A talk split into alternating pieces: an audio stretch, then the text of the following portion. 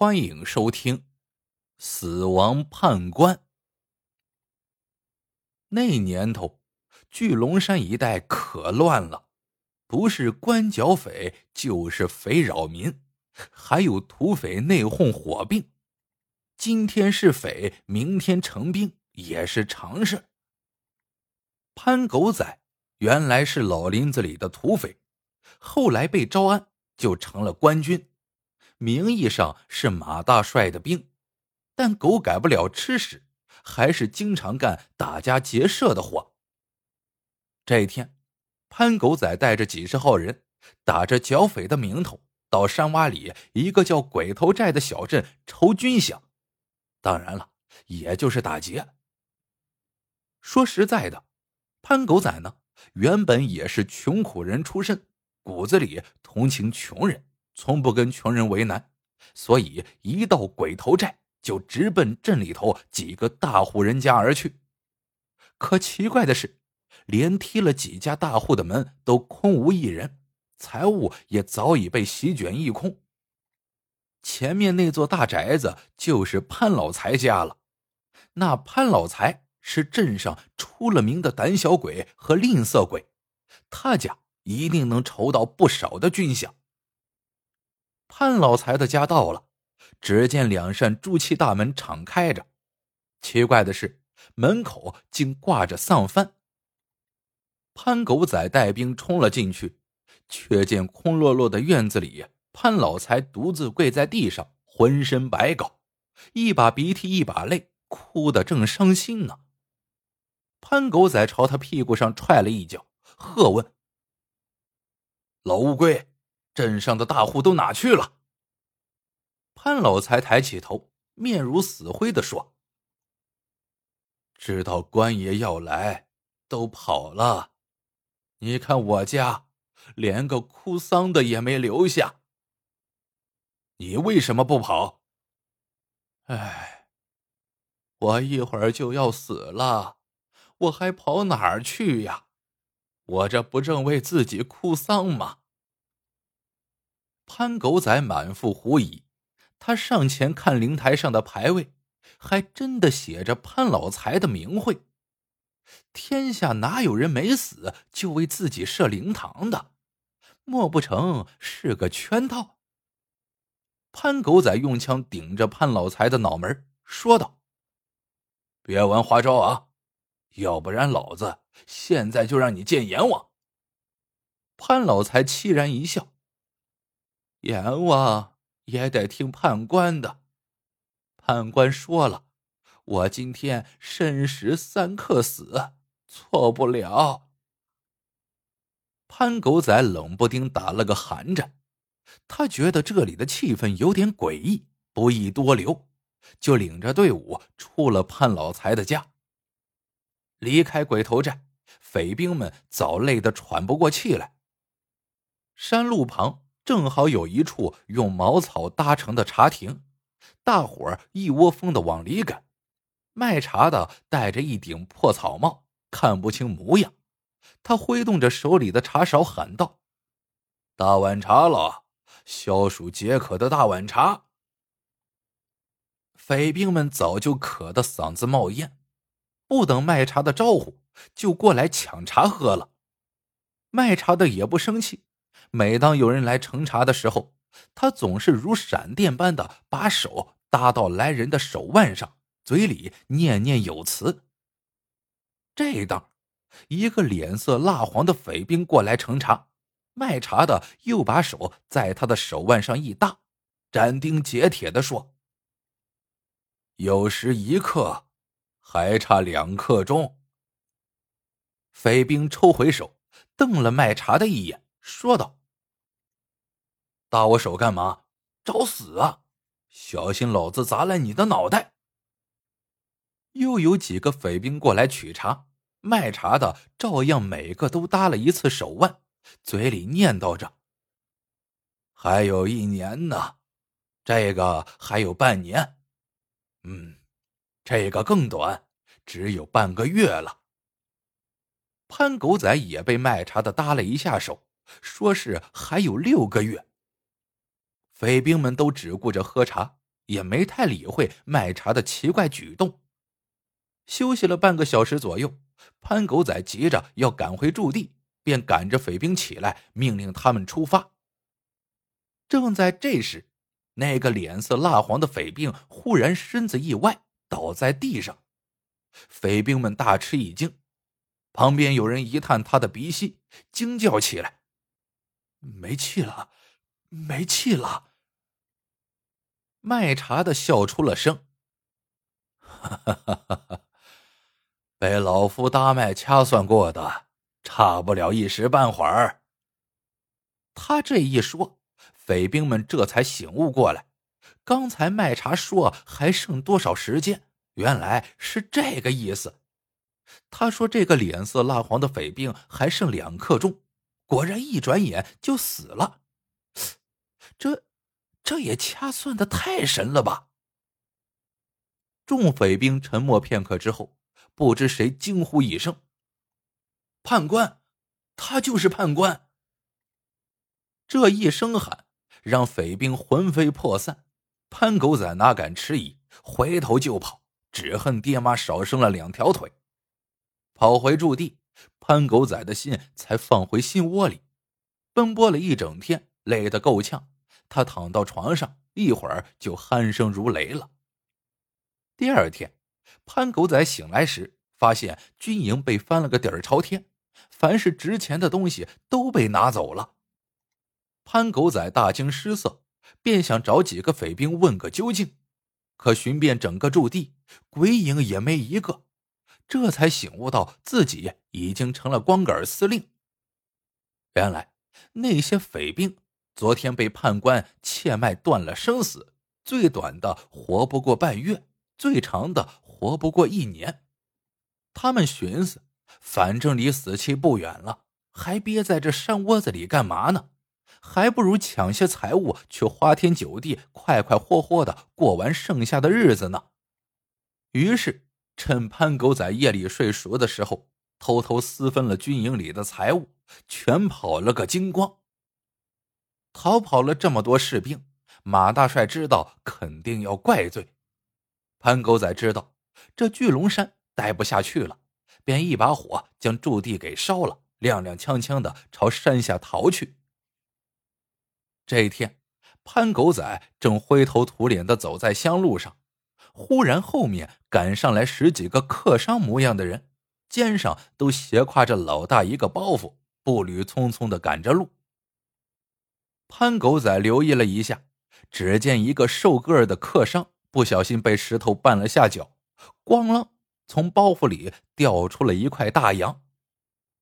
潘狗仔见此情景，顿时动了歪心思。他想，如果自己把这十几只肥羊给宰了，得来的财物足够自己下半子消瘦的了。主意打定，潘狗仔一个霸王转身挡在路中间，忽然从腰间掏出了短枪，对准了客商们。这也怪了，这些客商见了枪，非但不惊慌，竟然脸上还露出了奇怪的笑容。哗啦一声。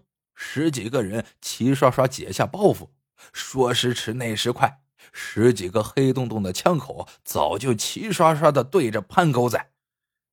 原来呀，这是一支抗日游击队，带队的叫杨云，他们刚从关东过来，准备跟大部队会合。杨云问清潘狗仔的来历后，疑惑的问：“听说你们也跟日本人干过几仗？”怎么干起拦路抢劫的买卖来了？潘狗仔早被杨云的手下五花大绑了。一听杨云问话，他脸上青一会儿红一会儿，却没敢吭声。杨云见他一脸羞愧，吩咐手下同志把潘狗仔的绳索解了，然后和颜悦色的说：“只要潘狗仔愿意跟他打鬼子，就既往不咎。”潘狗仔一向痛恨鬼子，现在既保住了性命，又有口饭吃，哪有不愿意的道理呢？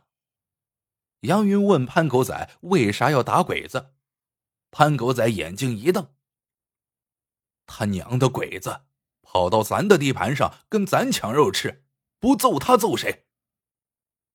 杨云教育潘狗仔，打鬼子不是为了争地盘，更不是为了抢老百姓碗里的肉吃，而是为了中华民族不受外人欺负。中华民族，潘狗仔似懂非懂的自言自语着。杨云边走边问：“潘狗仔，你活着到底为了什么？”“喝酒吃肉呗。”“哦，对了。”还有好看的大姑娘。周围的战士听了，都哄堂大笑起来。杨云正色道：“人活着，总得有个奔头。像现在，我们的奔头就是赶走日本鬼子。人为了奔头而活，这样才有滋味。”潘狗仔又似懂非懂的点点头，他心思一动，问道：“杨长官。”如果你还剩下半条命，你会干些什么？杨云眉毛一挑：“杀鬼子，留我半年命就杀半年鬼子；留我三个月的命，我就杀三个月鬼子；留我三天命就杀三天鬼子。就算只剩一口气，也要用来杀鬼子。”说话间。前面路上隐隐约约露出了一个茶亭，潘狗仔见了，顿时肝胆俱裂。原来不知什么时候，他们竟然遇到了昨天遇见判官的茶亭。潘狗仔磨蹭着不肯走，在杨云的追问下，他吞吞吐吐的把昨天的遭遇说了出来。杨云饶有兴趣的听潘狗仔说了这段惊心动魄的经历。他告诉潘狗仔，那个判官施展的并不是什么神秘莫幻的巫术，而是一种非常高深的切脉方法。小时候，他们村里也有一个非常高明的老中医，能够一把脉就知道病人的病根在哪里，而且药到病除。人体的寸、关、尺三处脉象能反映人体各器官的功能，判官。由此来判断对方的寿命。说话间，已经到了茶亭，卖茶的听到脚步声，扬起勺子就招呼：“各位客官，来碗消暑解渴的大碗茶嘞！”看着眼前这位所谓的判官，杨云眼里忽然闪出异样的光，他回转身，用手示意，招呼队员们聚拢过来。交头接耳一会儿，最后十几双手有力的握在一起。杨云目光炯炯的走到那个卖茶的判官跟前，冷声说道：“老伯，俺们是打日本鬼子的游击队，今天请你断个死气。”说完，他当先把手腕伸了过去。判官初时一怔，然后伸出手来。用三根指头搭在杨云的手腕处，沉吟片刻，说道：“恭喜，你还有整五十年的寿命呢。”接着，杨云让判官依次给其余游击队员把脉。队伍中年纪最大的一个叫老马的，把脉时，判官把嘴唇抽搐了几次，欲言又止。老马心急的问。咋的？你快说呀！不是好消息，你，你真想知道？老马咧咧嘴笑了。有啥大不了的？人活一世，反正逃不了一死。好。判官竖起拇指夸赞道，很快又摇头叹息。脉象沉而坚硬。如指弹石，纯阴无阳，是下得督脉，不出三五天便是大限。老马听了，讪讪的干笑几声，脸色顿时灰暗下来。一旁的杨云急了，他上前紧紧握住判官的手，问：“老人家，可有什么医治的妙方？”判官摘下草帽。只见他双眼清白，竟是个瞎子。他叹着气说：“先是见我目不能视，知我心地宁静，不受外物所扰，故授此秘术给我。所谓一心不能二用，我平生专于把脉一术，却再无他长。各位好汉，抱歉了。判官在给游击队员把脉时，潘狗仔一直在旁边看。这十几名队员，除了两个寿命少于十年外，其余都有几十年的寿命。他有点奇怪了。这判官昨天给我的队伍把脉时，寿命最长的才一年，还有半年、半个月的，而现在这些人除了老马，寿命全都很长，这是为什么？潘狗仔便好奇的问判官。判官笑了：“你说昨天那帮兔崽子，他们哪里是官兵，全是土匪嘞！”整个一群畜生，只能按畜生的寿数算，跟人呢，至少差一个甲子。原来昨天，除了那个当场死去的匪兵，判官给其他匪兵切脉时，都故意把他们的寿数除以六十，说出来的只是原寿数的六十分之一，怪不得呢。临别前。杨云拉着判官那双枯手，深情的说：“老人家，你可要好好的保重身体，多活上几年，看着我们中国人是怎么把小鬼子赶出去的。”离开茶亭后，一行人转过几个山坳，眼看再翻过一道山梁，就到根据地了。大伙儿的步伐也变得轻快起来。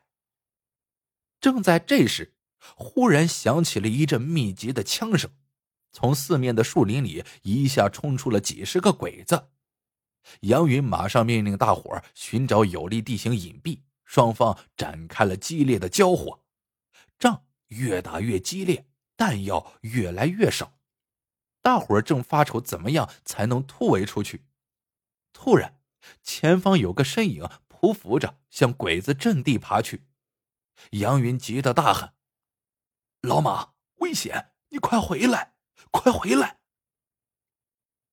话音未落，捆满炸药的老马已经摸到了鬼子中间。轰的一声巨响，鬼子的阵地上冒起一股黑烟。